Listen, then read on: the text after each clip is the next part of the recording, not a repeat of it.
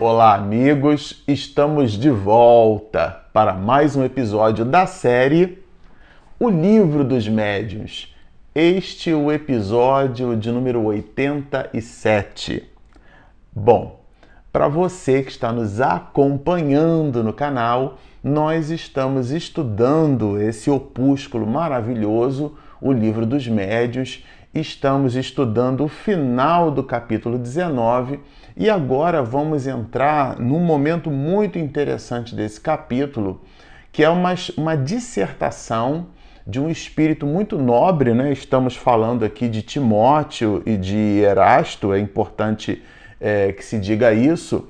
E, são, e, e essa informação que Allan Kardec coloca no capítulo 19 da obra ele já introduz, antes da, da própria dissertação, né, da dissertação propriamente dita, a informação de que aquele conteúdo foi expedido pelos espíritos sem ser provocado, quando ele diz que a informação chegou de forma espontânea, né? foi dada espontaneamente, ou seja, não foi provocada a pergunta por Allan Kardec, mas dá a entender, inclusive, que ele tomou daquela nota e colocou aquela informação exatamente ao final do capítulo 19, aureoloando todo um conjunto de reflexões que nós vimos trabalhando até esse momento. Nós fizemos assim um destaque em pontos importantes e vamos dividir o final do capítulo 19 em dois grandes episódios, esse e o próximo. Então, esses dois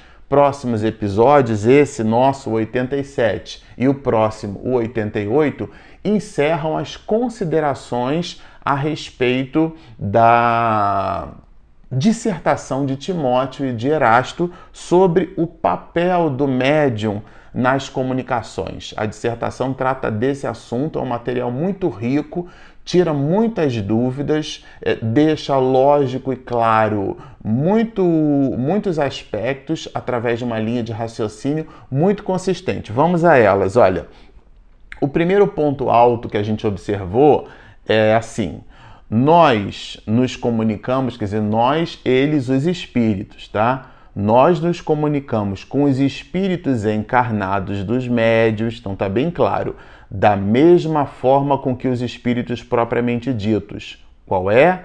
Tão só pela irradiação do nosso pensamento. Isso nós expedimos aqui em vários episódios. O meio de comunicação, a forma como o espírito se comunica é através do pensamento. Por isso que um, um espírito desencarnado que tenha vivido na Alemanha consegue se comunicar numa reunião mediúnica e o médium expressar o pensamento e o sentimento desse espírito em português, porque de verdade o que ele vai irradiar é o pensamento e não o idioma pátrio aonde ele viveu. Bastando para isso, vai nos dizer o Espírito, que lhes dirijamos esses pensamentos em razão de suas faculdades intelectuais. Opa! Então aqui tem um ponto de atenção. Ele irradia o pensamento, mas a construção das ideias vai depender do patrimônio intelectual daquele médium. Isso a gente vai observar bastante aqui, Erasto e Timóteo falando para gente como isso se dá mas ele já deixa claro que, mesmo irradiando o pensamento, a ideia, o sentimento, vamos imaginar que o espírito promova ou deseje é, enlevar-nos através de uma mensagem muito delicada, uma mensagem que inspire, por exemplo, a apreciação é, da natureza, a sensibilidade na observância da pétala de uma rosa, a forma como determinados insetos tangenciam pétalas e flores. É, toda essa construção visita ou deve visitar, precisa visitar, para ser colocada no papel em forma de palavras, as ideias, essas em formas de palavras, devem visitar, precisam visitar os elementos cognitivos do medianeiro, do médium, daquele que recebe a irradiação desse pensamento. Mas esses espíritos nobres, eles aprofundam a ideia. Ó. Quer dizer que tal pensamento pode ser compreendido por tais ou quais espíritos. Vai depender, ele pode ser compreendido conforme o adiantamento deles. Então aqui ele fala desse adiantamento intelectual. Ele fala da condição do intermediário em produzir estas mesmas percepções. No episódio anterior, nós comentávamos que não é possível para alguém falar de sensibilidade se não a possui, pelo menos pródromo, dentro de si. Isso vai caracterizar uma enorme dificuldade por parte dos espíritos, como a gente vê mais lá na frente. Mas, de um modo geral, as mensagens, as comunicações que transmitem valoração intelectual precisam dos elementos cognitivos do medianeiro. E ele aprofunda, olha, o ser terreno põe seu corpo como instrumento à nossa disposição, o que o espírito errante não pode fazer. Isso eu achei bem, bem apropriado comentar, porque, muito embora exista a comunicação de um espírito para com outro, o processo de decodificação da mensagem, esse processo de demodulação, ele vai expresso através da estrutura física do mesmo médium, e aqui Erasto e Timóteo deixa claro para nós nesse sentido. Mas ele aprofunda, olha, quando encontramos em um médium o cérebro repleto de conhecimentos adquiridos na sua vida atual, não é na existência anterior, e o seu espírito rico de conhecimentos latentes, então a comunicação vai expedida mais facilmente. Ele utiliza os valores é, de conhecimento adquiridos. Às vezes, a informação transmitida pelo espírito, isso é importante que se diga. Essa informação, a linha de raciocínio é agnóstica, isto é, desconhecida ou contrária ao pensamento do médium, mas a construção das ideias é, se serve de valores, de informações, de conhecimentos que o médium já possui. Daí, inclusive, ratificarmos a necessidade. O médium que faz, por exemplo, muita leitura, que tem o hábito da leitura, né? o médium que tem o hábito do estudo, que tem o hábito da conversa edificante, esse médium ele vai construindo uma energia potencial, vamos dizer assim. E em física, pegando aqui uma carona, energia cinética é igual a energia potencial. O que seria energia cinética? A energia do movimento. Então, aquilo que guardamos dentro de nós potencialmente é aquilo que dará bom verso aos processos de comunicação. E ele aprofunda. O fenômeno da comunicação se torna muito mais fácil para nós do que com um médium de inteligência limitada. Vamos entender esse processo aqui não como o arcabouço ou ascendente moral do médium, não é nada disso. Aliás, isso a gente vai passar a estudar no capítulo de número 20, que é o próximo. Esse, o capítulo de número 19, a gente está entendendo o papel do médium no processo de comunicação. E fica claro para nós até aqui que a comunicação expedida de forma assertiva, mais facilitada, considerando os elementos cognitivos do medianeiro nesse processo, afinal de contas, ele é um médium, né? É uma palavra que vem do latim, ele é um intermediário, ele sempre entrega algo de si, o que caracteriza esse capítulo. Inclusive, a palavra não existe aqui disposta, né? Mas caracteriza muito fortemente a ideia do animismo, de ânima, alma, a contribuição viva do próprio médium no processo de comunicação. E a inteligência limitada vai oferecer com igualmente limitação dos espíritos no processo de expedição de suas informações. E ele continua.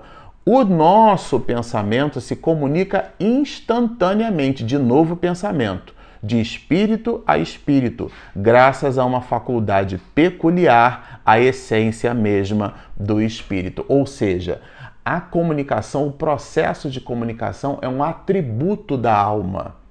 E sendo o médium com igualmente um espírito, assim como o espírito desencarnado que deseja comunicar-se, ambos nessa realidade né, são espíritos, ambos possuindo perispírito, é, eles é, se servem mutuamente desse perispírito um do outro, estabelecendo uma espécie de conduíte por onde o pensamento do espírito vai trafegando espírito a espírito. E esse processo de comunicação, ele é natural, ele é um processo comum e natural da, da condição mesma do princípio inteligente, né? É, André Luiz até ele ele dinamiza esse assunto muito bem quando trabalha na obra Evolução em Dois Mundos, inclusive os processos de simbiose, de meiose, os processos de, de troca, desde o instante em que uh, o, o, princípio inteligente, manifestado ali naquelas células primitivas, né, as células procariontes ou células eucariontes, que é que significa isso? As células com núcleo, né, ou código genético espalhado, né, por todo o, o, o citoplasma. Mas por uma coisa ou por outra, aquele princípio inteligente ele vai então visitando, né, ou se distanciando do calor e do frio, e dentro dessa dinâmica, dessa mecânica, ele desenvolve inclusive a sua primeira característica, que é a característica tátil, e vai interfaceando com outros elementos primitivos. E nesse, nesse processo de interface existe um mecanismo de colaboração, o labor com. Então, os processos de parasitose, de simbiose, esses processos multiplicados pelos bilhões e bilhões de anos vão construir no princípio inteligente estes mecanismos de comunicação. A tese não é minha, ela é de André Luiz e vai muito bem escrita por ele na obra Evolução em Dois Mundos, mas o ponto alto aqui é considerando estas construções como sendo um patrimônio da alma, a alma certamente, muito facilmente, se comunica uma com a outra, umas com as outras se comunicam com muita facilidade e a manifestação medianímica é uma das formas desse processo de comunicação. E ele vai então colocar assim, que eu achei super interessante esse processo, né? Seja qual for a diversidade dos espíritos que se comunicam com o médium, os ditados que este obtém, ainda que procedendo de espíritos diferentes, trazem quanto à forma e ao colorido o cunho que lhe é pessoal. Isso é bem interessante. Isso aqui caracteriza muito fortemente a ideia de ânima, de alma, a ideia de animismo, a ideia da impressão peculiar do médium dentro de um determinado processo. Às vezes o espírito transmite uma ideia cheia de lirismo, cheia de sofisticação, e o espírito do médium, quando imprime aquela informação, quando ele materializa na palavra, o sentimento que lhe foi manifestado através da irradiação do espírito, quando ele põe no papel a palavra, as mais das vezes a palavra que ele pode vir a colocar é uma palavra muito própria sua, às vezes uma palavra habitual que ele está acostumado a utilizar, porque do ponto de vista é, sentimental e cognitivo, aquela palavra tem um valor que irradiando e dialogando positivamente com a sensação que o espírito transmite através da irradiação do seu pensamento, promove na estrutura neurosináptica do médium a necessidade de usar aquela expressão. Mas, a bem da verdade, originalmente o espírito não necessariamente pensou naquela palavra, mas o médium decodifica a mensagem daquela forma. Então, é um processo que vocês vejam que não é um processo simples, né? Por isso que Allan Kardec vai dizer que o, o, o Espiritismo, como ciência, não é uma ciência exata. O laboratório do mundo invisível pode proporcionar variações. Uma mesma pergunta feita por espíritos é, a espíritos diversos em lugares diferentes possuem as suas nuances, as nossas idiosincrasias aplicadas ali, aportadas ali no resultado da mensagem. E Allan Kardec justamente teve esse esforço hercúleo, consideramos, né? de separar uma coisa da outra, de repetir, inclusive, uma mesma pergunta feita de formas diferentes, porque tem esses aspectos, visitam essas questões que são as questões da contribuição do próprio médium, que trata aqui o capítulo de número 19 e agora mais especificamente essa dissertação é, de Erasto e de Timóteo, né? Agora, ele vai considerar nem por isso o médium deixa de exercer influência quanto à forma pelas qualidades e propriedades inerentes à sua individualidade. Então, se o espírito transmite uma ideia e essa ideia vai decodificada, a gente usou até uma palavra em episódios anteriores, a gente chamou de modem, né? O médium modula e demodula o sinal, daí a palavra modem. Então, na hora que ele faz esse processo de modulação e demodulação, se servindo da sua da sua condição e da sua capacidade cognitiva, vai sempre alguma coisa dele, inerente à própria individualidade do médium, como diz aqui o espírito é, de Erasto, né? e Timóteo também participou. Agora, ele coloca assim é, uma um conjunto agora de, de informações adicionais que se desdobram depois em exemplos que a gente super gostou. Comparemos os médiuns a esses recipientes de vidros cheios de líquidos coloridos e transparentes. Então ele estabelece aqui, são dois grandes exemplos na verdade. O primeiro exemplo é esse que ele oferece aqui. É o do médium, a gente pode é uma metáfora, né? uma comparação para diminuir a nossa abstração. Então o médium é como se fosse um recipiente é, é, transparente com um líquido lá dentro igualmente transparente. Bom, pois bem, nós somos como luzes que claro, nós ele fala são eles os espíritos que se comunicam, tá certo? Pois bem, nós somos como luzes que clareiam certos panoramas morais, filosóficos e internos, através, por exemplo, dos médios azuis, verdes ou vermelhos. Ou seja, é, e aqui a metáfora é bem interessante, porque vamos lembrar que a luz, o feixe de luz, ele visita aspectos de policromia. O que é que significa isso? A luz é branca, ela é a reunião das mais, dos mais variados espectros de frequência, considerando que a, a, a cor ela visita uma frequência específica. Então, por exemplo, nesse exato instante vocês estão observando aqui essa foto, né? A foto do Divaldo aqui com a gente, com ele aqui, né? Então essa foto tem uma variação de colorações.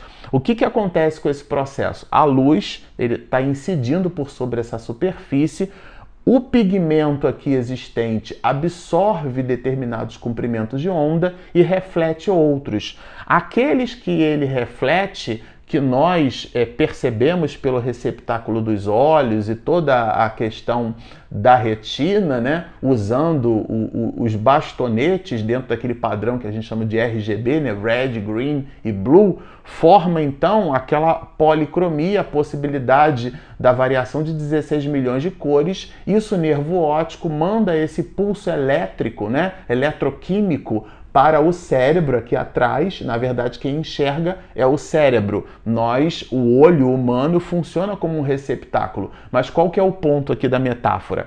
É que a luz, então, ela vai nos entregar por essa variação do pigmento uma faixa de frequência específica. Então, esse verde da camisa aqui representa uma faixa de frequência, o vermelho, uma outra faixa de frequência. Então, a metáfora a gente achou muito interessante, por quê?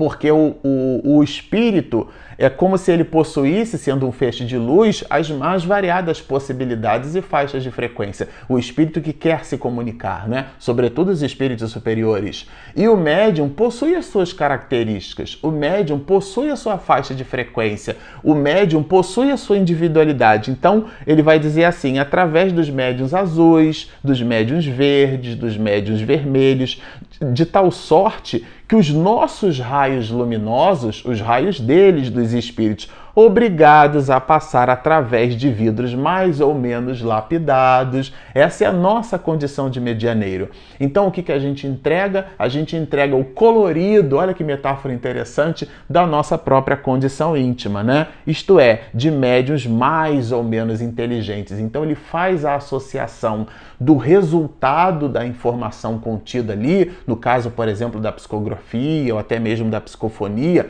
ele canaliza, direciona, né, eles, né, porque é uma mensagem de dois espíritos, Erasto e Timóteo, é, usando o elemento cognitivo do médium, né? isto é, de médiums mais ou menos inteligentes. Então ele associa, ele faz um processo de associação da mensagem com o elemento cognitivo do médium, tomando que a coloração do médium. Isso eu achei assim sensacional.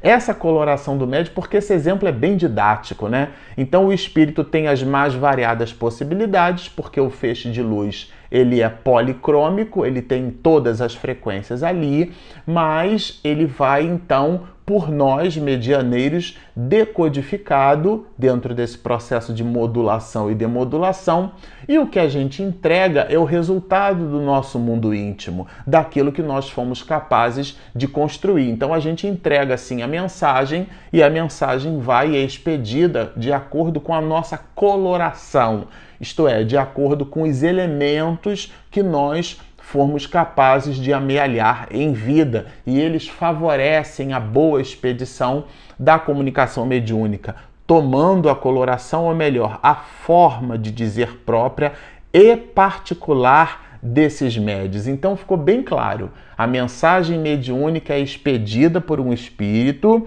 É, ele vai então entregando o seu pensamento, esse pensamento funciona como um feixe de luz, esse feixe de luz chega, é, é perceptível para o médium, mas o médium entrega a frequência, entrega aquilo que está na razão direta do seu mundo íntimo. E o que é que está no seu mundo íntimo nesse caso? Está todo um conjunto de elementos cognitivos que ele foi capaz de amealhar. Gente, isso é muito importante. Por isso que a gente sempre é, reforça, quando a gente faz seminário por aí sobre mediunidade, né, que o médium precisa ler, ele precisa estudar, ele precisa refletir, ele precisa ampliar a sua capacidade cognitiva. Às vezes, repito, o que o espírito dita é contrário ao próprio médium a, a forma como o espírito se expressa é em cima de uma construção cuja habilidade intelectual o médium não possui, mas as ideias os espíritos recolhem no campo cognitivo, no campo do conhecimento que aquele médium é capaz ou foi capaz de amealhar. Então é muito importante isso. E ele vai colocar aqui uma última comparação. Bom, essa última comparação nós a visitaremos juntos no próximo episódio. Vai ficar aqui o gostinho de quero mais para nós nos despedirmos deste capítulo formidável, qual seja o capítulo 19 do Livro dos Médios que trata nada mais, nada menos que a participação do médium no processo de comunicação que nós do movimento espiritista habituamos a convencionamos chamar de animismo, que é a participação do próprio médium nos processos de comunicação. Bom, se você chegou até aqui e gostou do material que você está assistindo e ainda não se inscreveu, por favor, Espiritismo e Mediunidade. Ali embaixo ali tem um inscreva-se, também tem aquele joinha, né? Porque se você clicar no gostei, ajuda ali a mexer no motor do YouTube e a gente consegue ser encontrado com mais facilidade. E nós temos também o nosso aplicativo para você que está nos ouvindo através das parcerias que temos com as nossas web rádios ou pelos instrumentos de podcast como o iTunes e o Spotify, é possível você continuar nos assistindo através do nosso aplicativo, nosso app disponível na Play Store e na Apple Store. Bom, estão feitos os convites. Baixem o nosso app, inscrevam-se no nosso canal, sigam-nos e muita paz.